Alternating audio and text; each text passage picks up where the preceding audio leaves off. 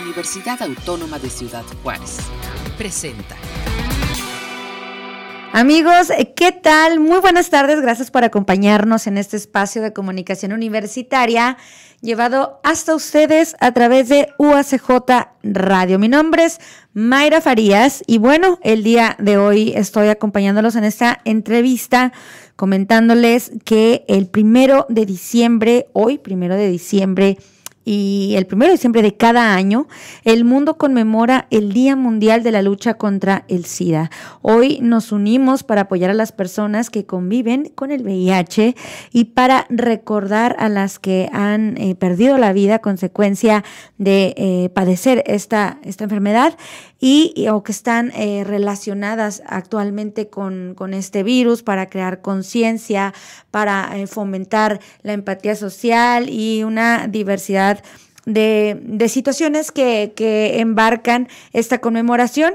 Y para hablar justamente eh, del tema, el día de hoy nos, nos acompaña el licenciado Alejandro Ortiz. Él es coordinador de la Iniciativa de Jóvenes y Adolescentes, programa Compañeros. ¿Qué tal, Alejandro? ¿Cómo te encuentras? Hola, muchas gracias. Muy bien, muy bien. Gracias por invitarnos y tenernos contemplados para este evento, este evento mundial. Claro, pues es un placer tenerte por acá, Alejandro. Y es justamente eso, bueno, eh, presentándote nuevamente, eres coordinador, coordinador de esta, de esta iniciativa de jóvenes y adolescentes, eh, conocido, más conocido, ¿verdad? Como programa Compañeros.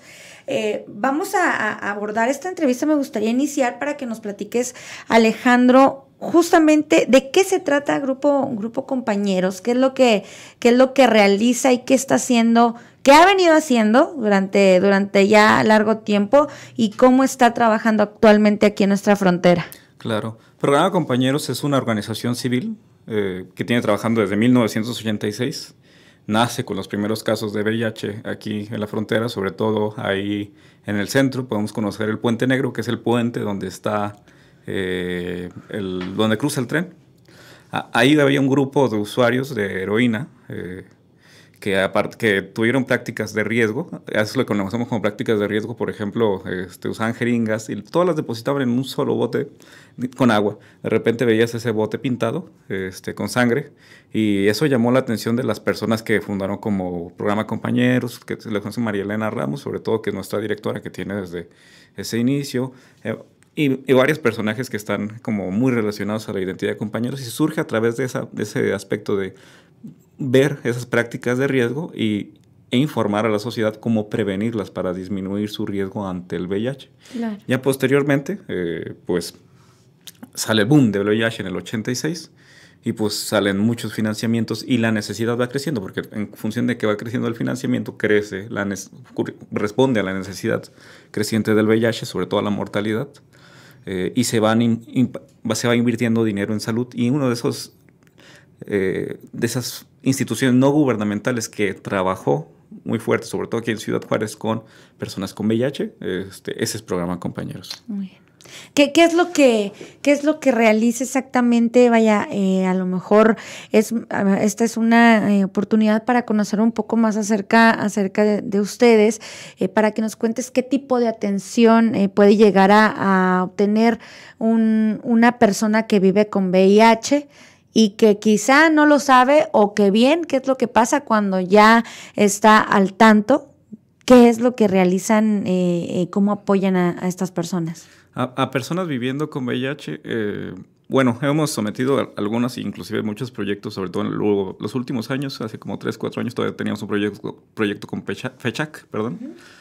Eh, lo que hacemos es principalmente centrarnos un poco en, la, en, la, en el diagnóstico bueno, en el tamizaje y luego posteriormente en el diagnóstico, ya que si bien son personas con VIH, gran mayoría se estima que hasta un 30%, la tercera parte de, de, las personas que viven con VIH no conocen su diagnóstico.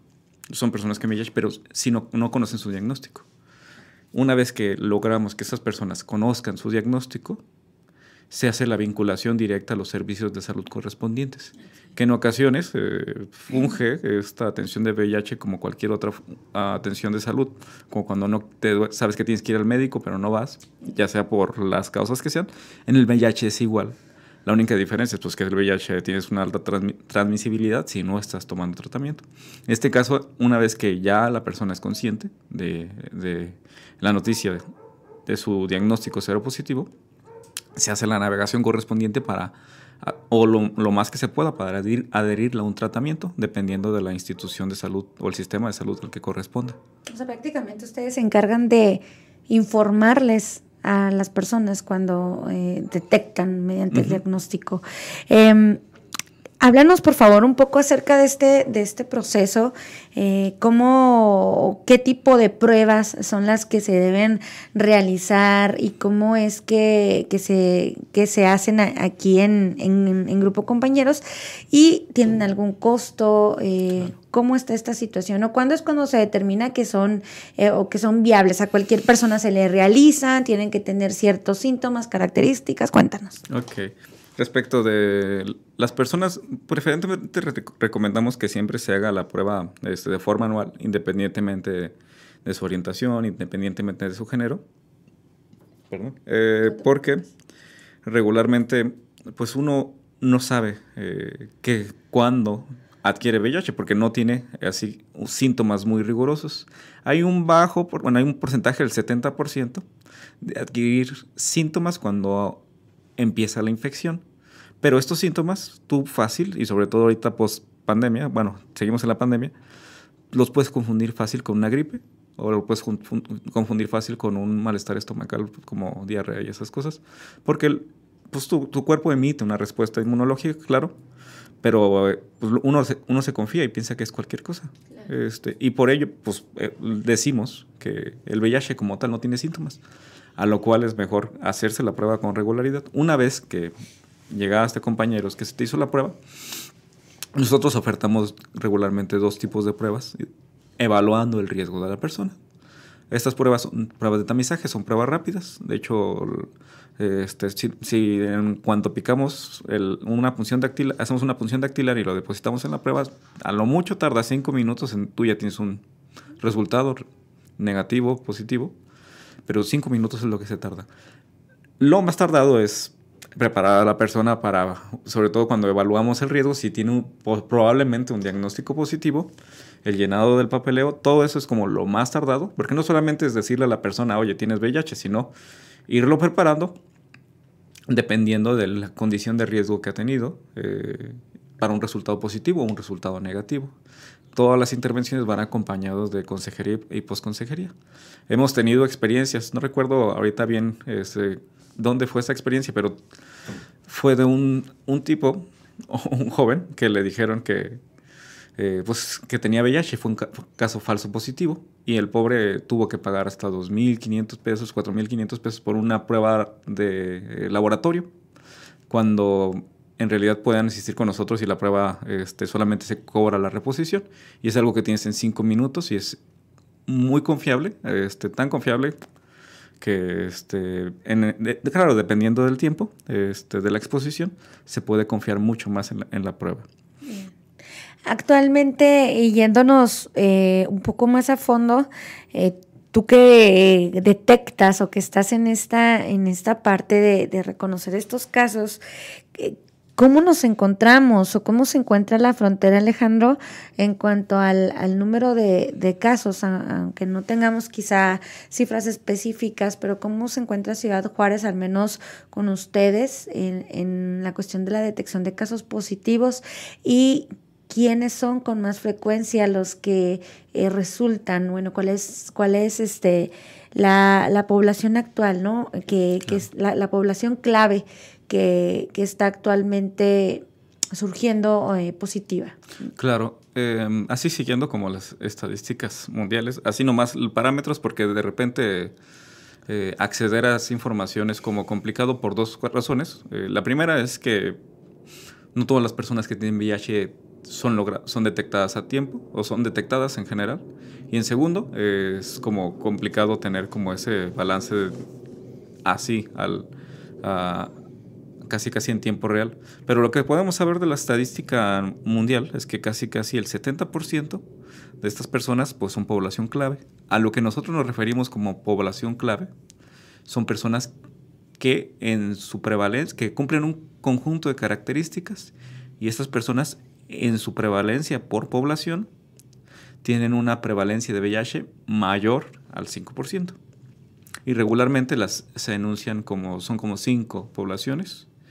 La primera población que podemos así hablar es hombres que tienen sexo con otros hombres.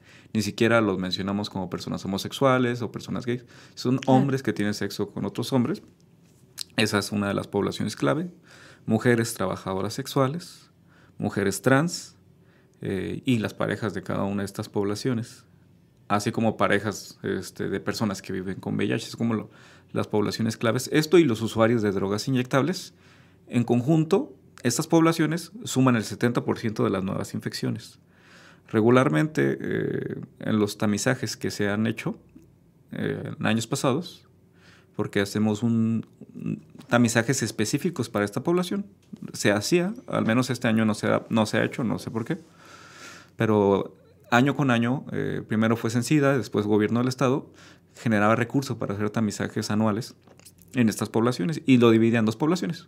Una población de personas de usuarios inyectables y otra población de se llama eh, población que es diferente a la otra, llamámoslo así, personas HCH, que es hombre que tiene sexo con otro hombre, personas trans y eh, mujeres trabajadoras sexuales.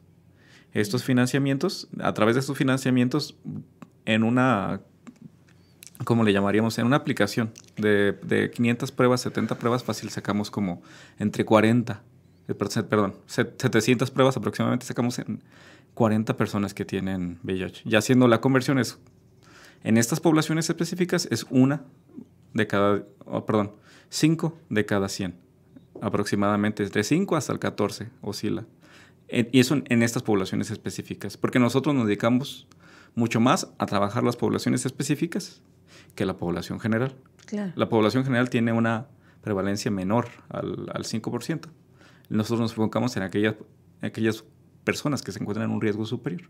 Así que te puedo decir que por cada, así en, los estudios o tamizajes que hemos hecho antes, eh, sin, te gusta, de, en total han sido una prevalencia de 14 personas sobre 100. Bien. Actualmente eh, sabemos, bueno, lo, que podemos eh, apreciar es que los tratamientos son más, es más fácil quizá acceder a los tratamientos hoy en día. Ay, caray, que está aquí como que está calando algo, ¿verdad? No sé si lo, percibes, pero bueno, te, decía, hoy en día es más fácil acceder a este tipo de tratamientos. Em, ¿Qué nos puedes tú decir de esto? Porque sabemos que ustedes eh, brindan ciertos tratamientos a, las personas que, tienen VIH. ¿Cómo, ¿Cómo se abordan estos tratamientos? Eh, ¿Cómo, cómo son, cómo funcionan y cuál es eh, el beneficio que obtiene un paciente que se está tratando. Claro. Creo que la disminución la mortalidad en México es como muy ligada al acceso al tratamiento. Gracias. Al principio, pues era como complicado acceder y luego los, de eso vinieron los primeros tratamientos, que eran como con muchos síntomas. Casi siempre las primeras líneas de medicamentos vienen con muchos, de cualquier tipo, no solamente VIH, vienen con muchos síntomas secundarios. Posteriormente pasaron a otros tratamientos y actualmente eh, tenemos tratamientos con, este, que no presentan tantos síntomas y que son inclusive eh, consumibles con inclusive sin, sin, sin, comer. Ojo, no les digo que todos, sino este, ahí haga la revisión con el médico y, qué tratamiento está usando. Claro.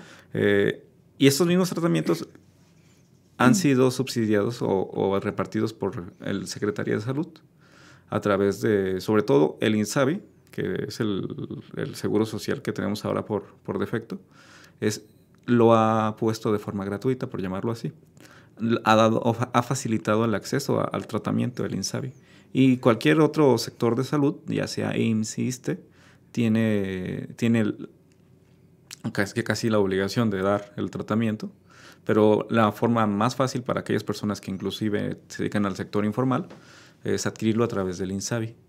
Estos tratamientos es muy efectivo hasta el punto que tenemos un término que se le conoce como indetectable. Eh, este término, si, bien es, es, el término indetectable, hace más referencia a la incapacidad de la persona de transmitir el virus. ¿Qué significa esto? Si tú tienes seis meses bajo tratamiento antirretroviral, tienes una probabilidad menor al 0.1%, 0.1% de transmitirlo. Bien. es mucho más probable que te saques la lotería, que te lo transmitan con una persona que tiene tratamiento. Es decir, es decir, las personas que están bajo tratamiento, bajo este tratamiento, eh, no pueden contagiar. No, no pueden contagiar.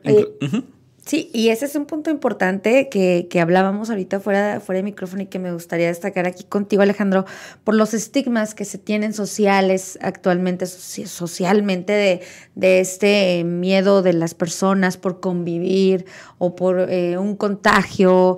Eh, háblanos, por favor, acerca, acerca de, de eso que platicábamos.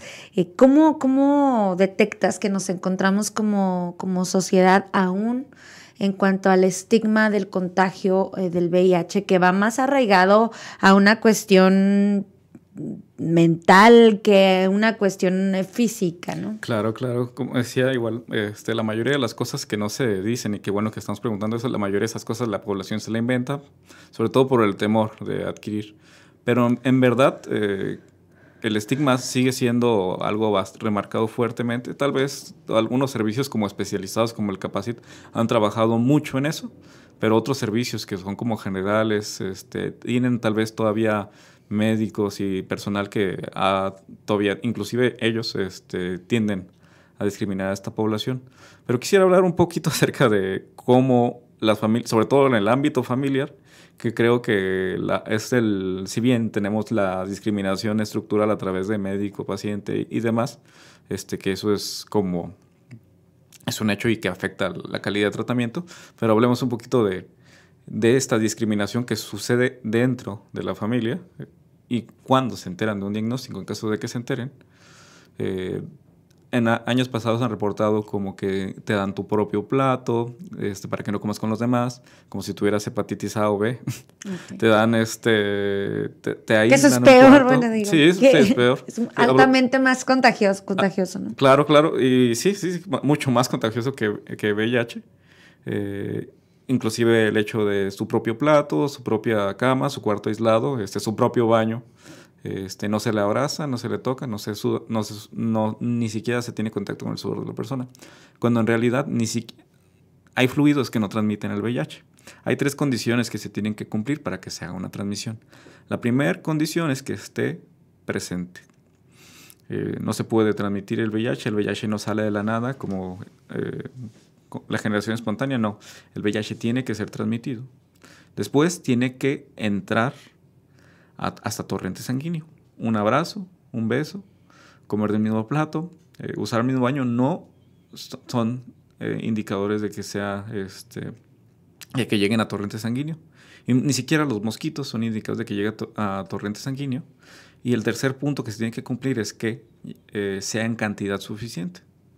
Ahora, las personas que viven con VIH y que están tomando medicamentos antirretrovirales, no, ayudan a que no se cumpla ese criterio. No hay suficiente virus en su sangre para poderlo transmitir.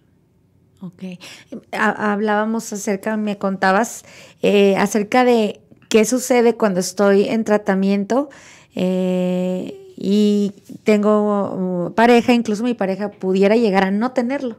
Claro, hay muchos estudios, eh, sobre todo en Estados Unidos, aquí no estoy seguro si se ha hecho, que hablan de parejas serodiscordantes, parejas que una de ellas ya está diagnosticada con VIH y la otra pareja no. Y se han llevado como estos seguimientos y se ha visto que la tasa de transmisión es demasiado baja, siempre y cuando la persona esté adherido a tratamiento. Ya si eso le preocupa a las personas, pues hay otra opción todavía. Aparte de que la persona está bajo tratamiento, que eso baja la probabilidad, volvemos al 0.1%, y no recuerdo si baja hasta allá, ya después del primer decimal es como bien complicado este, calcular. Eh, la otra persona, la pareja, puede estar bajo otro tratamiento que se llama el PrEP.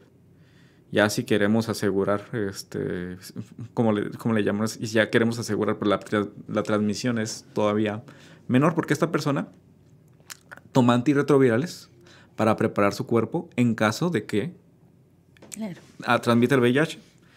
Eh, en este caso, haciendo como una analogía, sin meternos tanto en términos médicos, eh, supongamos que la célula de este, linfocito tiene una llave eh, y el VIH tiene, perdón, una cerradura y el VIH tiene la llave, puede entrar cuando quiera. Lo que hace este medicamento es que le cambia la llave y el VIH no puede entrar. Excelente. Y esto, esto le brinda una protección adicional a la pareja de la persona que tiene con VIH. Así que si ya es complicado que salga el VIH de la persona, es más complicado todavía que entre en la otra persona y aún estando ya en torrente sanguíneo y se, instale. Alejandro, hace un momento tocaste un tema eh, importante que me gustaría abordar contigo, que es la cuestión de la familia. Eh, este rechazo ¿no? que se da quizá en familia o, las personas más cercanas a, las personas que, se enteran que, tienen en VIH, eh, ¿cómo impacta o cómo puede llegar a, impactar en una, en, un, en, un, en, una persona, en un paciente, vaya, médicamente, y, en una persona que, que sabe que, que vive, que tiene el VIH? la situación de no sentirse apoyado por, por su familia. Y te hago la pregunta con el afán de, generar eh, conciencia social o, conciencia en, nuestros familiares, en, todos aquellos eh, grupos de personas cercanos, en, cómo pueden apoyar o cómo pueden llegar a perjudicar más a una persona eh, que está enferma. Claro. a mí siempre me gusta destacar algo, que las personas no son la problemática, las personas son las, los afectados de la problemática. A veces la, familia no distingue a la persona del VIH. Eh, eh, esto en términos así simbólicos, para la persona es como eres un peligro, este, y, si ese peligro se, se, asocia todavía con las características de las poblaciones clave, como son si eres gay, este, si eres homosexual, si eres bisexual, si eres este, persona trans, todavía aparte del prejuicio del VIH, tienes todo todavía los estigmas que cargan por sí mismo estas poblaciones y se vuelve complicado, muy complicado.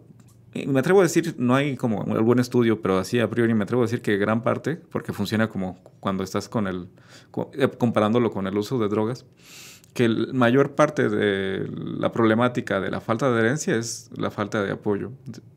Eh, la falta de apoyo social. Inclusive se ha visto que en, personas.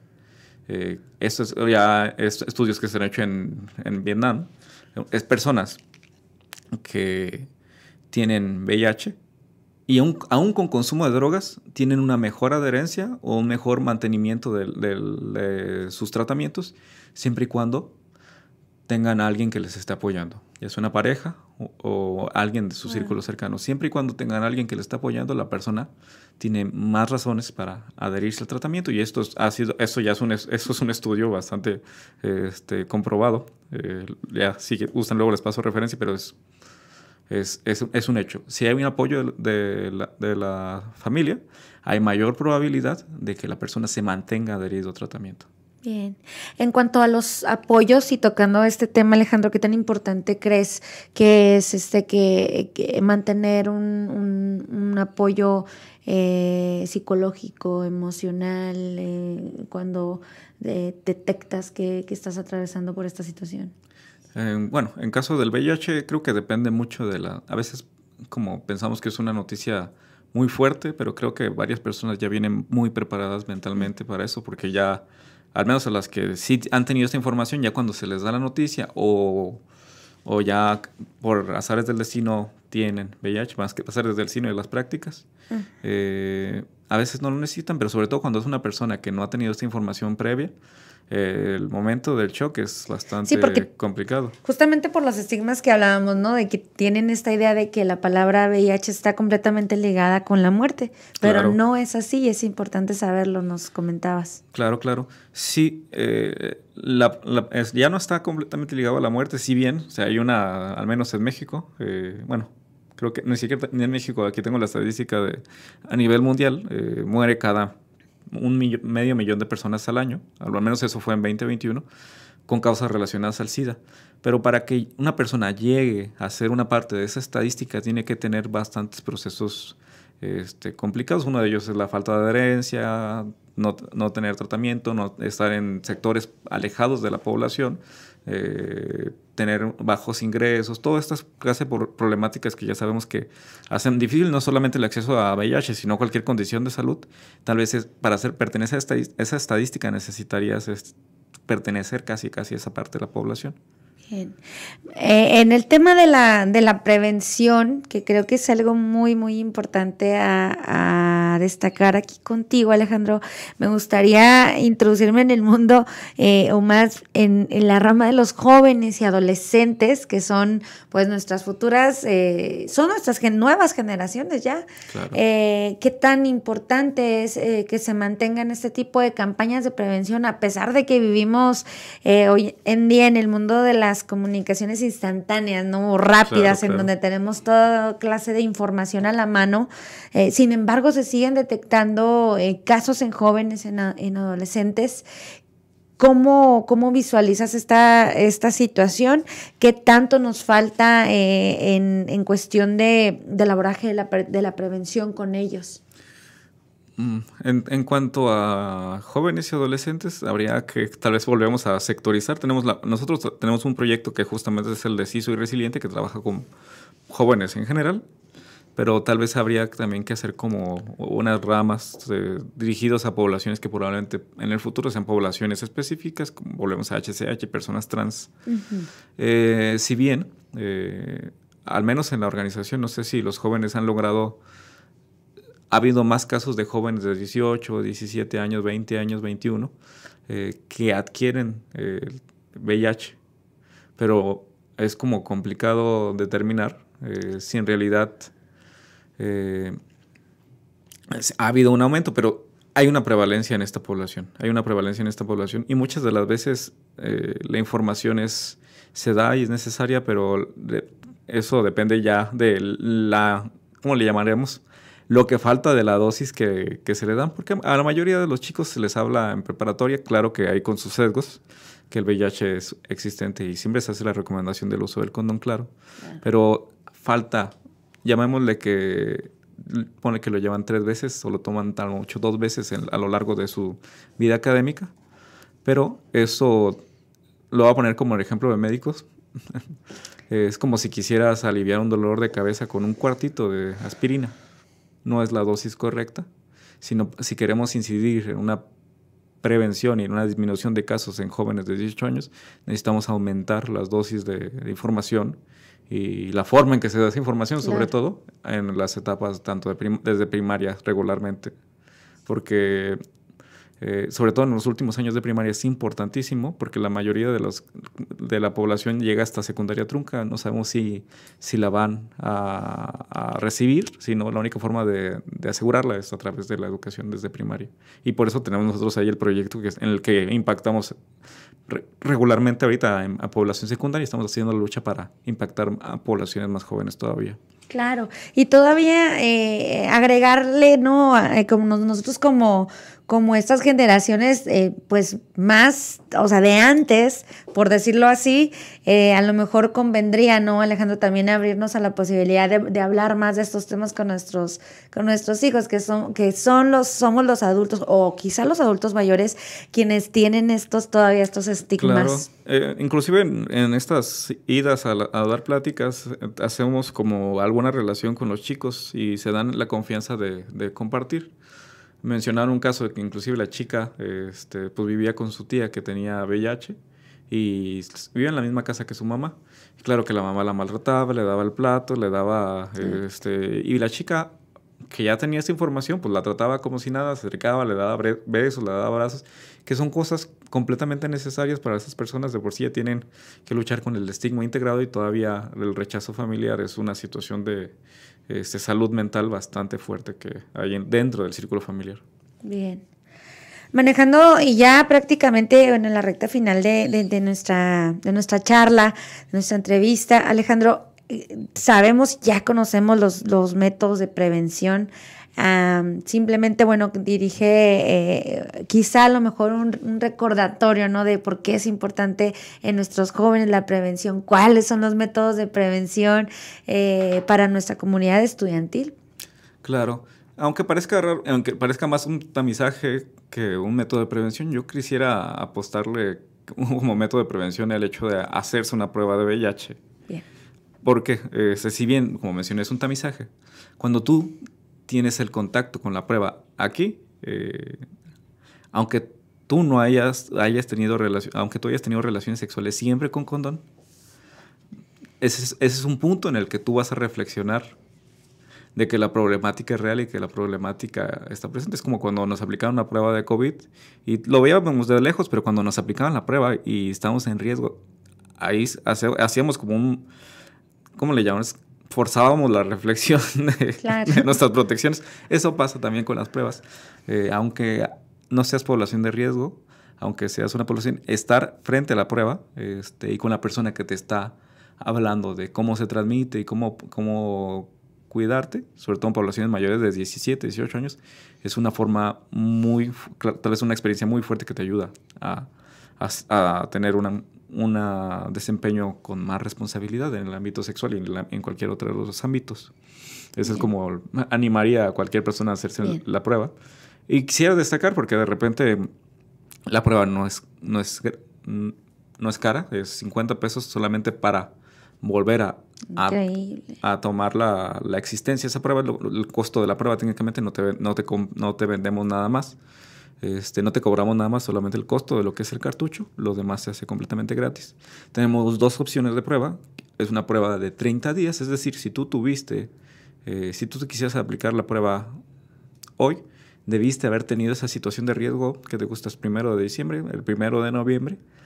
Durante ese periodo este, no se puede detectar con las pruebas que manejamos. Pero si tú tienes una situación bastante reciente, 15 eh, días, tenemos una prueba que en 15 días, aproximadamente 12 a 15 días, puede también detectar este VIH. El, contagio. El contagio. Ya si tú estás muy seguro de que la persona tiene y este, tú puedes este, adquirirlo, pues lo que se recomienda, y si tienes los medios, sobre todo y si tienes los medios, pues es la prueba de laboratorio que se hace después de 12 a 3 días, pero si te dijeron ya después de 15 días o este tiempo, tenemos las opciones de la prueba de 15 días o la prueba de, este, de 30 días, dependiendo de las situaciones que tú estés presentando. Bien. Y sobre todo perder el, el miedo, ¿verdad? De, de, de, realizarnos. Sí, la mayoría, de hecho, es, el miedo es la mayor razón por la que la gente no se hace la prueba, es perderle el miedo. Después de la primera vez, ya después se hace como más fácil, más fácil. Sabemos también, bueno, que eh, tiene programa compañeros, está realizando actividades en, conmemoración. Háblanos de qué es lo que tienen o qué es lo que estuvieron realizando el día de hoy y qué viene para el día de mañana, ah, Alejandro. el día de hoy estuvimos muy ocupados tanto con la rueda de prensa que se presentó el, evento de la lucha mundial contra el, SIDA, no contra el VIH, diferente, SIDA. En, esta lucha conmemoramos a todas las personas, por ejemplo, hablé de estas personas que murieron, casi 650 mil personas que murieron a causa del SIDA, que, que, hago paréntesis para destacar que no es lo mismo que el VIH. Para que una persona llegue a la fase de SIDA, necesitan pasar como 7, 8 años sin tratamiento. Por eso hago mucho hincapié. Si tú haces la prueba, es más fácil que accedas al tratamiento, a que si nunca te haces la prueba, es más fácil que llegues a, a este síndrome. Eh, por esta razón estamos conmemorando hoy eh, esta lucha contra el SIDA.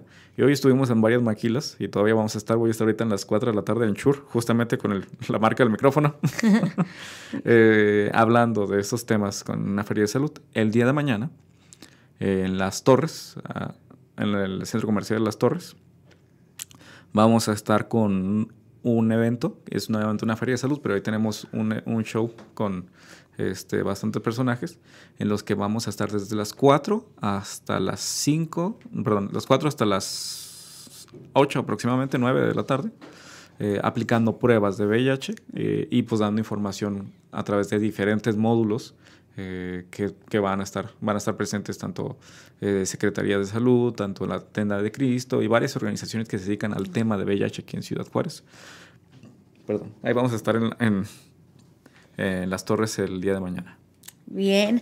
Eh, ¿Dónde podemos contactarlos? ¿Dónde, ¿Dónde están ubicados para cualquier persona a la que vaya a llegar quizá esta entrevista y que estén interesados justamente en, contactarlos o en acudir?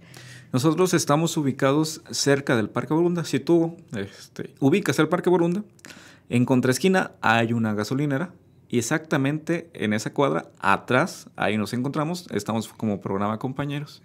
Eh, las redes sociales que utiliza la organización, la principal es la de, así, pues en Facebook como programa compañeros, y la, sobre todo las personas que les interese una plática de prevención este, y es dirigida a jóvenes y adolescentes, pues para eso tenemos la iniciativa de Sí Soy Resiliente. Este, y tenemos como varios trabajos como, eh, con diferentes poblaciones clave. Eh, esta es como la de los jóvenes. Tenemos otra iniciativa para personas que usan drogas inyectables, que esa es la estrategia de reducción de daños, que no solamente es el servicio para las personas que viven con VIH, sino para esas personas que este, usan jeringa y tienen el riesgo de adquirirlo. Tenemos un servicio de, de intercambio de jeringas para disminuir tanto la transmisión de VIH como hepatitis hepatitis en, esa, en, ese, en esa población. Tenemos un proyecto, una iniciativa dirigida a personas eh, eh, de la diversidad, como son HCH y personas trans, que también se les da condones, que se les aplica pruebas y que se les hace consejerías en temas. Aparte de la iniciativa de jóvenes, la, la HCH, la, la, población diversa, llamémosla así. Eh, la población usuaria de drogas y todavía aparte del servicio a personas que ya viven con VIH. Este, y, claro, la iniciativa de mujeres, que también las mujeres son una población vulnerable ante el VIH. Esas son todas las poblaciones que nosotros trabajamos, así que si caen una de esas tres y si no caen tampoco, también vaya a visitarnos allí cerca del Parque Borunda. Perfecto. Bien, pues agradecemos mucho mucho que, hayas venido a compartirnos toda esta, toda esta información. Podemos contactarlos ya a través de, estos medios que, nos has brindado y pues algo que quieras dejar como mensaje final en el, en el ah, bueno, pues a nuestros radioescuchas. Claro, claro. Este, pues nada más que hecho, el hecho de tírense un clavado al miedo y aplíquense la prueba. que aunque hayas hecho o no lo hayas hecho o estés en riesgo, vas a reflexionar acerca de lo importante que es esta problemática en ese, en ese momento de la prueba. Bien. Te damos las gracias de verdad, Alejandro, por habernos acompañado aquí en UACJ Radio. A ustedes por invitarnos. Bien, bueno amigos, y con toda esta información queremos despedir nuestra emisión de, de, este día. Mi nombre es Mayra Farías, ha sido un placer acompañarles y bueno, brindarles esta esta información en el marco del Día Mundial de la Lucha contra el SIDA. Bueno, por mi parte es todo, por nuestra parte es todo. Recuerden que somos radio, somos UACJ. Hasta la próxima. Este fue un programa de la Dirección General de Comunicación Universitaria de la Universidad Autónoma de Ciudad Juárez.